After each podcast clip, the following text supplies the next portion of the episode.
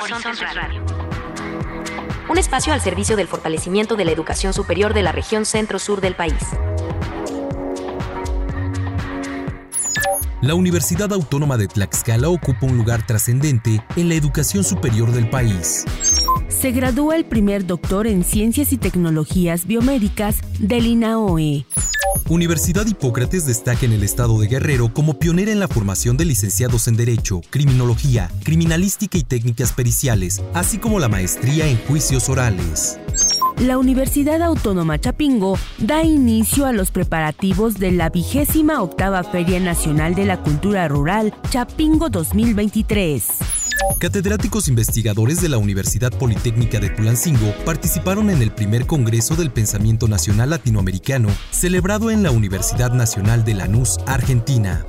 Alumno de la Universidad Tecnológica de Puebla, nos habla sobre su experiencia tras obtener una beca que le permitió estudiar en Canadá.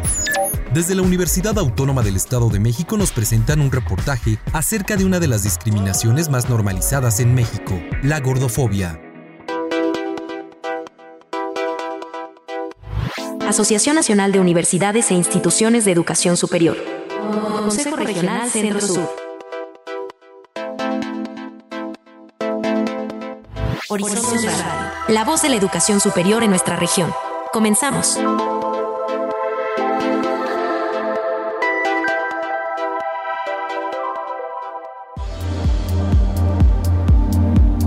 Bienvenidos a una emisión más de Horizontes Radio. Con muchísimo gusto los saludamos desde la Universidad Autónoma de Tlaxcala. Mi nombre es Víctor Guarneros y a nombre de todo el equipo que hace posible este espacio, les damos la bienvenida. Los invitamos a quedarse con nosotros. Créame, de verdad es un gusto que usted nos permita acompañarle durante los siguientes minutos. Hay mucha información precisamente de las universidades, de las instituciones de educación superior que pertenecen a la región centro-sur de la Anúñez.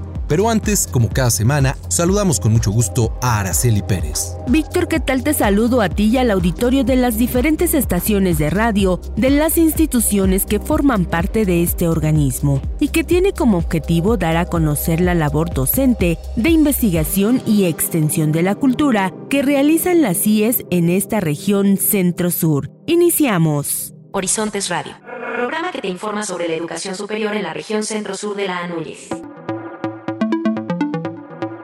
Este es un libro atípico que tiene destinatarios concretos, los universitarios de nuestra propia alma mater, los tlaxcaltecas y quienes se ocupan de la educación superior en el país, puesto que tiende a ser paradigmático, señaló el doctor Serafín Ortiz Ortiz, rector de la Universidad Autónoma de Tlaxcala, al presentar el libro intitulado Fundamentos y Orientaciones del Modelo Humanista Integrador basado en capacidades, en las instalaciones del Centro Cultural Universitario de la UAD. Es un libro que será paradigmático y manual como guía en un modelo educativo. Es un libro que deviene del máximo de consenso de los universitarios de la Autónoma de Tlaxcala. Es un libro que se inscribe en una coyuntura de un nuevo modelo educativo que se necesita post pandemia y desde luego es un portento potencial republicano. Entonces, ¿cuál ha sido el punto de partida del humanismo que focalizamos hace 25 años y que desde luego se impacta en el modelo de nuestros días. Me he permitido construir una definición caracterizadora, operacional, porque consciente de los saberes y particularmente en mi disciplina, no hay verdades firmes. Por eso no es esta una definición sustantiva sino operacional.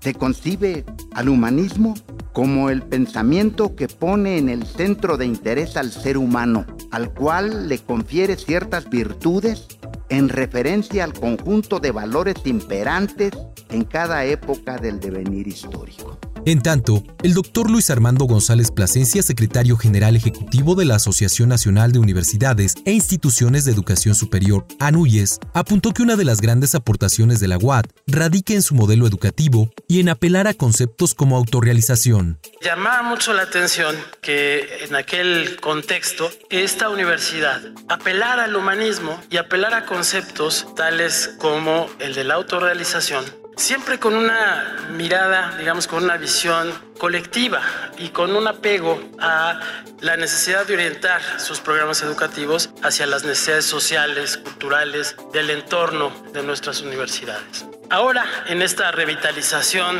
que hace el equipo del doctor Serafín y de eh, don Ángel Díaz Barriga del modelo, pues queda mucho más claro esta visión de las capacidades porque armoniza bastante mejor precisamente con esta idea humanista que está íntimamente relacionada con los derechos humanos. No es casual que esto haya ocurrido así y que hoy además tenga un impulso muy importante porque de ser un modelo contrahegemónico, este de la Universidad Autónoma de Tlaxcala, ha pasado a ser un modelo de vanguardia. Por su parte, el maestro Alejandro Miranda Ayala, director general del Consejo para la Acreditación de la Educación Superior AC COPAES, precisó que este documento constituye un hito relevante en el panorama de la educación superior mexicana, de sus complejos componentes y su evolución. Fundamentos y orientaciones nos da cuenta de las decisiones añejas y recientes que han llevado a la construcción de un modelo educativo tan sobresaliente y meditado que su núcleo central empezó 25 años atrás con el programa de autorrealización que entonces se implementó. Una década después se amplió y extendió de manera precursora y visionaria y hoy el modelo se revitaliza de manera institucional, celebro que en ese trayecto se haya decantado en esta publicación, porque considero que un libro representa la mejor y más honda manera universitaria de dejar huellas y evidencias de las grandes transformaciones académicas, las de las instituciones y aquellas del sistema mayor del que forman parte. Al hacer uso de la voz, el doctor Ángel Díaz Barriga, destacado especialista y asesor en materia, indicó que con esta revitalización del MIG, se acerca a una visión social de la educación y con ello la UAT se adelantó a su época al dar un paso firme hacia los conceptos del humanismo y generar lo que denomina actividad integradora. La actividad integradora fue pionera en este país y lo queremos reconocer y por eso se dice no es desconocer lo que se ha hecho en la universidad antes, sino es dar un paso adelante en procesos de integración y nos llevó de alguna forma a hacer otro tipo de acercamientos. Reconstruyamos una perspectiva de trabajo pedagógico y didáctico que es un elemento fundamental en la relación, en el encuentro pedagógico que hacemos con los alumnos, pero que de alguna forma se había hecho un poquito y se ha hecho un poquito de lado con todas las conceptualizaciones que se concentraron exclusivamente en el constructivismo un espacio al servicio del fortalecimiento de la educación superior de la región centro-sur del país. Horizontes Radio. El pasado 11 de julio, Jorge Jaime Juárez Lucero se convirtió en el primer estudiante graduado del programa de doctorado de Ciencias y Tecnologías Biomédicas del INAOE. Ese día, en una sesión en la que participó como jurado la doctora Lidia Cedillo, rectora de la Benemérita Universidad Autónoma de Puebla, Jorge Jaime Juárez defendió el trabajo de tesis titulado Detección de bandas de proteínas de interés biológico en geles de poliacrilamida, la cual desarrolló bajo la dirección de los doctores Anabel Socorro Sánchez, investigadora de la Coordinación de Óptica, y Leopoldo Altamirano Robles, investigador de la Coordinación de Ciencias Computacionales. Otros miembros del jurado fueron las doctoras Aide Peregrina Berreto y Raquel Díaz Hernández, y el doctor Rafael Izazaga Pérez, todos del INAOE, así como el doctor Manuel Martín Ortiz de la BUAP. Felicitamos al doctor Jorge Jaime Juárez. Para Horizontes Radio, Montserrat Flores, de la Oficina de Vinculación del Instituto Nacional de Astrofísica, Óptica y Electrónica. Horizontes Radio, programa que te informa sobre la educación superior en la región centro-sur de la Anúñez. Hola amigos Horizonte Radio, les saluda con mucho gusto desde la Universidad Hipócrates de Acapulco, María Irraday. La Universidad Hipócrates se destaca en el estado de Guerrero como pionera en ofrecer una experiencia única en la formación de licenciados en Derecho y licenciados en Criminología, Criminalística y Técnicas Periciales, así como en la maestría en Juicios Orales. Esto se debe a que cuenta con una sala de juicios orales equipada según los estándares oficiales, brindando a los estudiantes la oportunidad de aprender haciendo y al egresar los alumnos se sientan preparados al haber experimentado una entorno realista durante su formación. Este espacio académico, moderno y funcional está diseñado para proporcionar una preparación integral en técnicas de litigación oral mediante ejercicios prácticos inmersos en el sistema oral y con la guía de docentes altamente certificados, generando destrezas y habilidades fundamentales para destacar en su futuro profesional. Además, esta casa de estudios se enorgullece de brindar una educación innovadora que nutre tanto el conocimiento legal como la evolución y aplicación de la industria 4.0, también conocida como Legal Tech, sin olvidar los valores éticos en sus estudiantes. Con su sala de juicios orales y su enfoque vanguardista, la Universidad de Hipócrates continúa reafirmando su compromiso con la excelencia académica y el desarrollo de profesionales preparados para enfrentar los desafíos del mundo jurídico actual. Desde la Universidad de Hipócrates informó Mariel Raday. Producción David Diego. Un espacio al servicio del fortalecimiento de la educación superior de la región centro-sur del país. Horizontes Radio. La Universidad Autónoma Chapingo da inicio a los preparativos de la 28 Feria Nacional de la Cultura Rural Chapingo 2023, a celebrarse el próximo mes de octubre en las instalaciones de la universidad.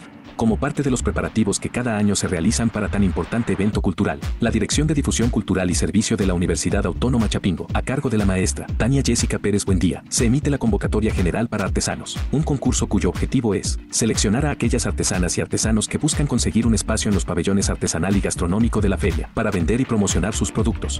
Es fundamental revelar la importancia económica que esta convocatoria tiene para muchas familias de artesanos, ya que aquellos concursantes seleccionados tienen oportunidad de expender sus artesanías o alimentos durante 10 días, a las más de 50.000 personas que cada año asisten a la Feria Nacional de la Cultura Rural Chapingo. Para aquellos interesados en participar en este concurso, la convocatoria permanecerá abierta del 30 de agosto al 6 de septiembre del presente año, mientras que la publicación de resultados se dará el día 15 de septiembre de 2023. Para conocer los requisitos y registrarse, consultar la página www.feriaculturarural.com chapingo.mx a partir del próximo 30 de agosto. Para Horizontes Radio con información de Centri Anamar Acevedo Barajas. Comunicación Social. Departamento de Relaciones Públicas de la Autónoma Chapingo. Horizontes Radio. Programa que te informa sobre la educación superior en la región centro-sur de la Anúñez. Hola, ¿qué tal amigos de Horizontes Radio? Con mucho gusto los saludo desde la Universidad Politécnica de Tulancingo. Y les comento que se encuentra con nosotros Verónica Eucadiz Amador y Manuel Alejandro Robles Acevedo. Ellos son catedráticos e investigadores de esta casa de estudios, quienes van a platicar sobre su participación en el primer Congreso del Pensamiento Nacional Latinoamericano celebrado en la Universidad Nacional de Lanús, Argentina. Para comenzar con esta entrevista, maestra, por favor, ¿podría platicarnos cuál fue el objetivo de la participación del primer Congreso del Pensamiento Nacional Latinoamericano? Bien, pues el objetivo de este Congreso es principalmente el pensamiento nacional latinoamericano para promover el desarrollo de la región. Fueron mesas de discusión y tocó hablar sobre el desarrollo nacional y regional, pero de las cadenas globales de valor. Para los que no estamos familiarizados con este concepto, las cadenas globales de valor permiten que diferentes empresas participen en un proceso productivo. Doctor, ¿cómo participó la Universidad Politécnica de Tulancingo en este congreso? Nosotros presentamos fue una ponencia precisamente sobre estas cadenas de valor y en el caso particular de esas empresas que están en la Bolsa Mexicana de Valores, y que además tienen este plus de participar de manera sostenible y sustentable. Entonces, fue la idea presentarles a nuestros colegas sudamericanos lo que se está haciendo en México. Maestra Verónica, ¿cuál es el aporte a la región latinoamericana con esta ponencia?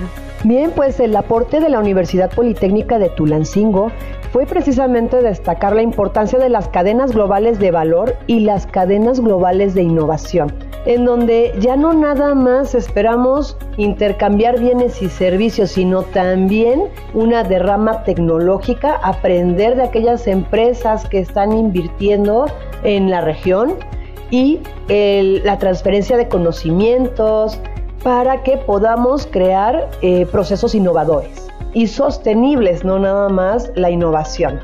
Aprovechamos esta investigación porque en el doctorado de Ciencias de la Gestión Administrativa tenemos una rama de investigación denominada innovación. Entonces estamos haciendo una investigación principal sobre los efectos de la inversión extranjera directa en la innovación, pero precisamente como comentaba el doctor Alejandro, en las empresas de alta bursatilización en México, que estamos hablando de las 35 principales empresas en la Bolsa Mexicana de Valores. Y los resultados que estamos obteniendo en la universidad pues son increíbles, ¿no? Doctor, ¿cuáles fueron los resultados que se obtuvieron en la participación de este Congreso? Estamos realmente sorprendidos, gratamente sorprendidos porque después de la participación que tuvo la maestra Verónica y tu servidor, pues se nos acercaron varios de los investigadores y eh, de verdad, sin exagerar, con la tarjeta de presentación en la mano, nos decían, mira, ten mi tarjeta, comunícate conmigo, vamos a colaborar en tu país y el mío. Y por supuesto que nos dio mucho gusto porque cuando llegamos al evento recibimos la pregunta lógica, normal, ¿y dónde es Tulancingo? Y al final del evento, pues no solamente ya les dijimos dónde se encuentra Tulancingo, sino que ya saben que aquí en la Universidad Politécnica estamos haciendo investigación eh, de cara a la globalización. Y eso es lo que nos tiene grata y felizmente sorprendidos. Maestra, ¿cuál es el beneficio que tendrá la Universidad Politécnica de Tulancingo con la participación activa en este tipo de congresos? Precisamente esa interacción tan personal que se llevó a cabo en este congreso, hubo una interacción entre investigadores donde nos preguntaban cómo es México, cómo es Tulancingo. Entonces, se generan redes de cooperación precisamente en áreas clave que a lo mejor en este momento no se ha profundizado mucho en la universidad, pero abre un camino para hablar sobre pensamiento nacional latinoamericano, para mejorar un desarrollo y apliquemos lo que estamos aprendiendo en la universidad a cosas prácticas que nos están beneficiando realmente. No nada más se trata de libros, sino también ver qué hacen otros países, qué podemos implementar y qué podemos aportar. Agradecemos a Verónica Eucariz Amador y Manuel Alejandro Robles Acevedo, catedráticos e investigadores de la Universidad Politécnica de Tulancingo por compartirnos este tema de interés sobre el primer Congreso del Pensamiento Nacional Latinoamericano. Para Horizontes Radio informó Paola Rosas. Horizontes Radio, programa que te informa sobre la educación superior en la región centro-sur de la Anúñez. ¿Qué tal? Mi nombre es Enrique Ocio y en esta ocasión tenemos un invitado, él es Marlon Rogelio, egresado de la Universidad Tecnológica de Puebla y con quien hablaremos sobre la oportunidad que tuvo para obtener una beca y estudiar en Canadá. Estimado Marlon, bienvenido, este es tu espacio y queremos que nos cuentes un poco de cómo fue esta experiencia, cómo es que eh, conociste de este programa, que nos ilustres un poco de, de esa vivencia que tuviste. Como lo mencionaste, afortunadamente fui uno de los beneficiarios para una beca a Canadá por parte de el gobierno canadiense, pero a través bueno de un convenio pues que existe con la UTP, ¿no? La Universidad Tecnológica de Puebla. Fue así como yo me enteré de esta convocatoria, de esta beca. Por supuesto, hubo que reunir ciertos requisitos que tanto el gobierno canadiense nos exigía como la universidad canadiense a la que íbamos a postular, pues debíamos de obtener una respuesta positiva de aceptación, tanto por parte de la universidad como por parte del gobierno. Dime, ¿qué es lo que te llevas? o lo que más recuerdas de tu estancia allá. Por favor, platícanos un poco porque es muy interesante esto que nos platicas. Bueno, me llevo todo, la verdad, pero principalmente por ser la primera experiencia, primera vez de haber vivido fuera del calor del hogar, me llevo esa experiencia de saber arreglártelas por ti mismo, valerte por ti mismo en todas las áreas de tu vida, ¿no? Ya para finalizar, dinos qué le dirías a las próximas generaciones de la UTP, incluso aquellos jóvenes que están buscando alguna universidad, ¿no? Formar sus estudios en alguna institución de educación superior que vengan a la UTP a estudiar. la verdad, francamente, lo digo en serio. Eso es uno de los motivos principales por los cuales yo, yo entré a la UTP. porque me enteré que tenían estos intercambios con Francia, con Canadá, con Estados Unidos. Entonces yo ya tenía ese objetivo en la mira, por eso decidí estar aquí. Y para aquellos que también tengan en la mira irse de intercambio, si bien es cierto, hay otras universidades o hay muchas más que los ofrecen, desde luego, pero aquí la UTP afortunadamente es una de ellas, es algo de lo que me hace sentirme orgulloso como estudiante o recién egresado, ¿no?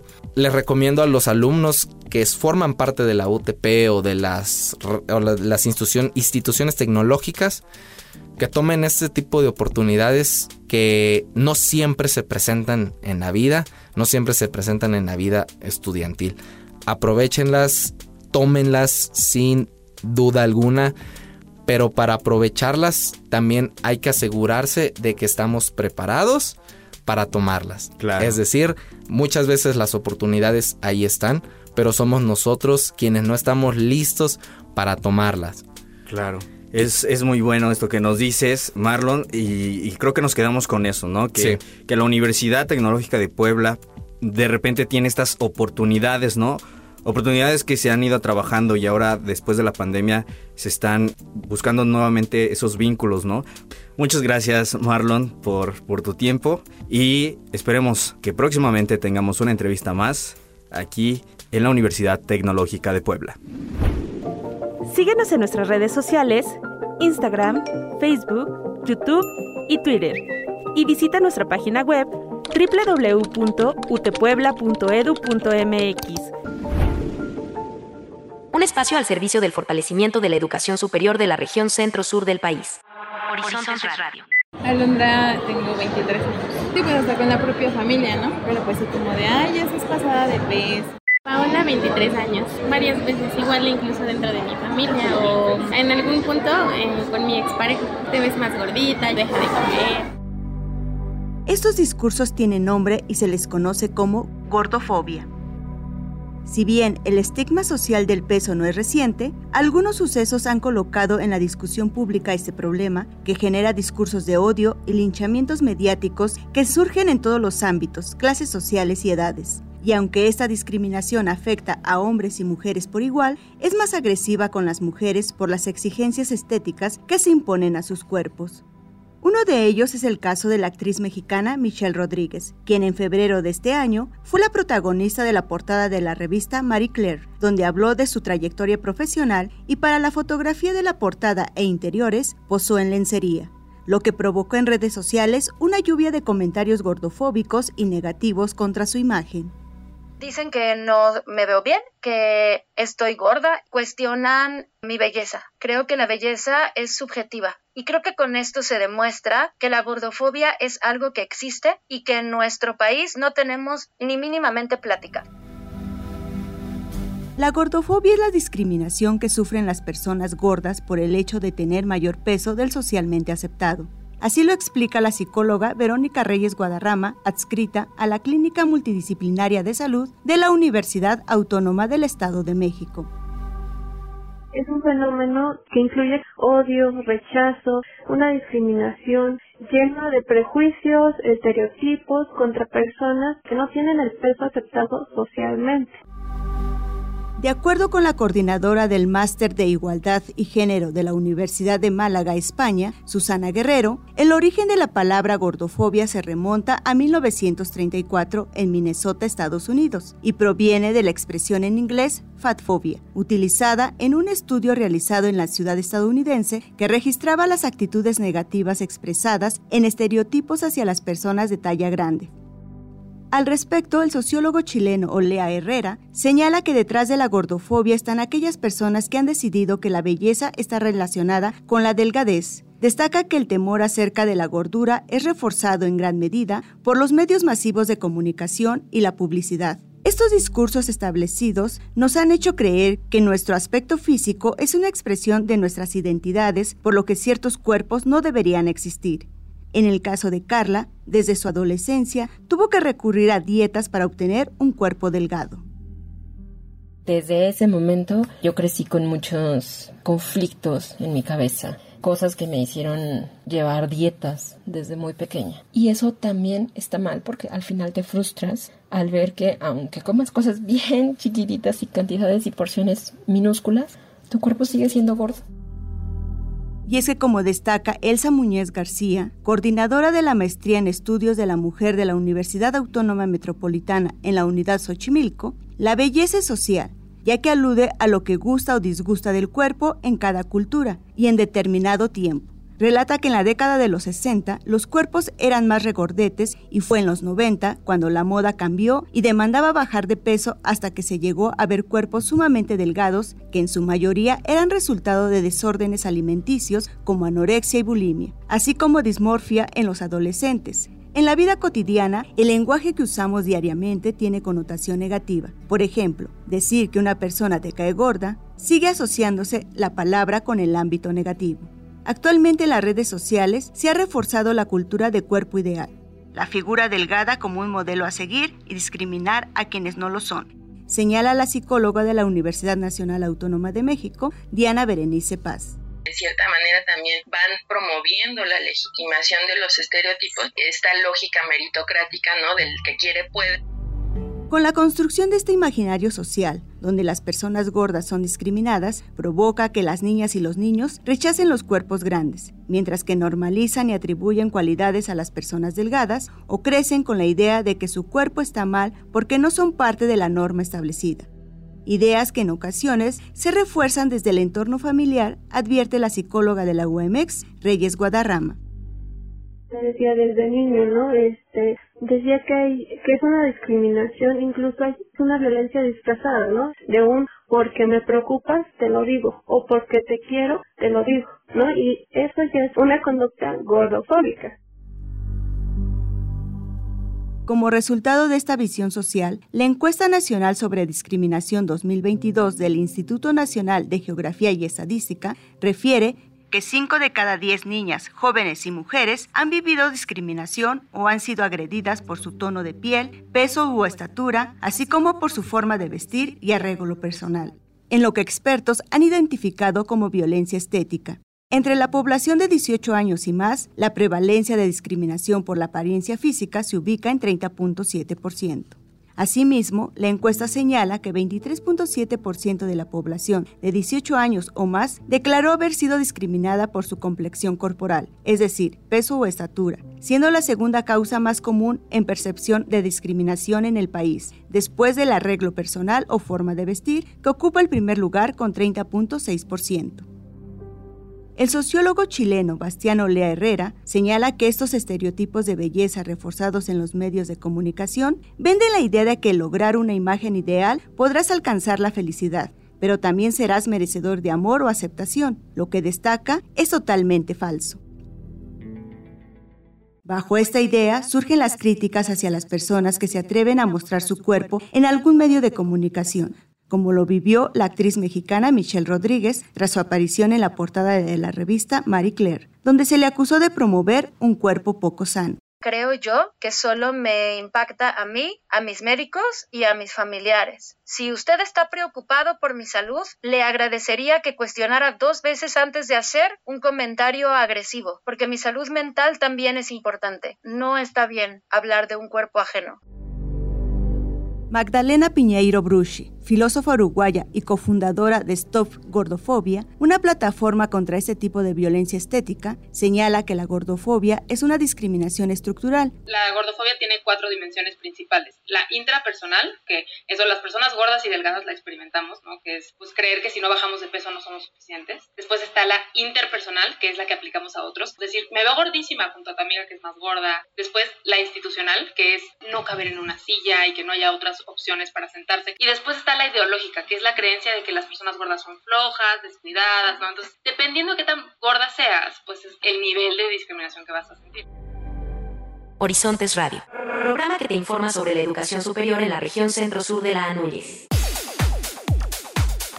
Así llegamos al final de una emisión más de Horizontes Radio. Agradecemos a las instituciones el envío de sus colaboraciones y los invitamos para que nos sigan a través de nuestras redes sociales. Nos pueden encontrar en Instagram, Facebook y X Sus comentarios y sugerencias las recibimos en el correo electrónico centrosur-anuyes.uatx.mx. Estuvieron con ustedes Araceli Pérez y Víctor Guarneros. Como cada semana agradecemos el favor de su atención y no olvide buscarnos en Spotify. Ahí encontrará la repetición de este programa que usted está escuchando en vivo en la radio, así como todos los anteriores. Por supuesto, esperamos también sus comentarios. Nos saludamos la próxima semana. Hasta entonces. Producción semanal del quehacer educativo, cultural y docente de la región centro-sur de Anuyes llegó a ti gracias a la colaboración de las instituciones asociadas. Sintonízanos la próxima semana por esta frecuencia y búscanos en Spotify como Horizontes Radio. Horizontes Radio, la voz de la educación superior en nuestra región.